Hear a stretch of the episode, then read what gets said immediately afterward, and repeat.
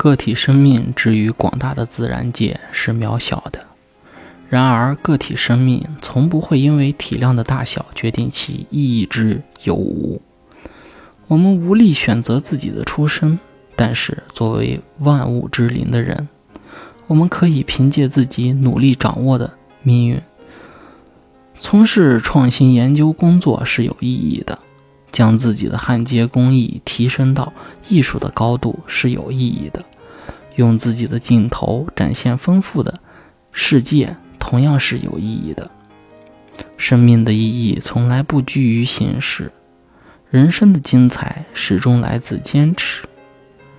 人贵有恒，古往今来，有多少通过自己不懈努力到达光辉顶点的故事？苏武持节。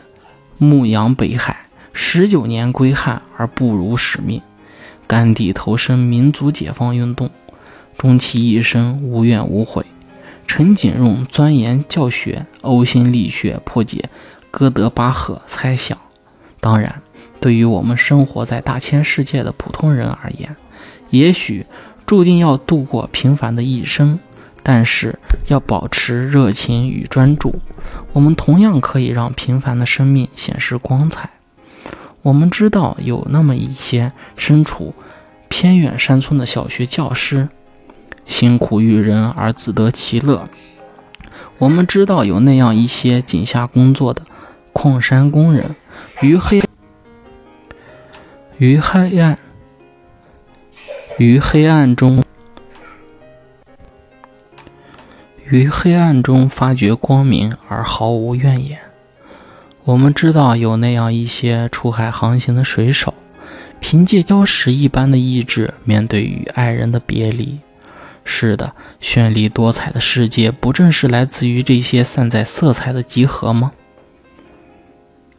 诚然，一个人的能力有大小，从事创新工作，带领创新团队为社会所做的贡献要大于焊接工艺。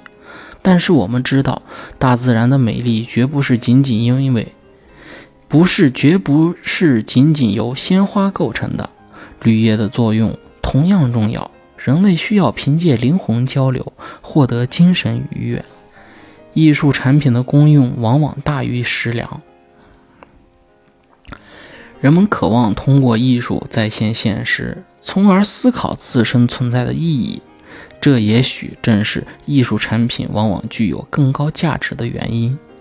一个阳光健康、心态向上的儿子，便是父亲眼中最有风采的人；一个独立、智慧、大方、善良的女子，便是男友眼中最具风采的人；一个刚强、勇敢、无畏牺牲的战士，便是战友眼中最有风采的人。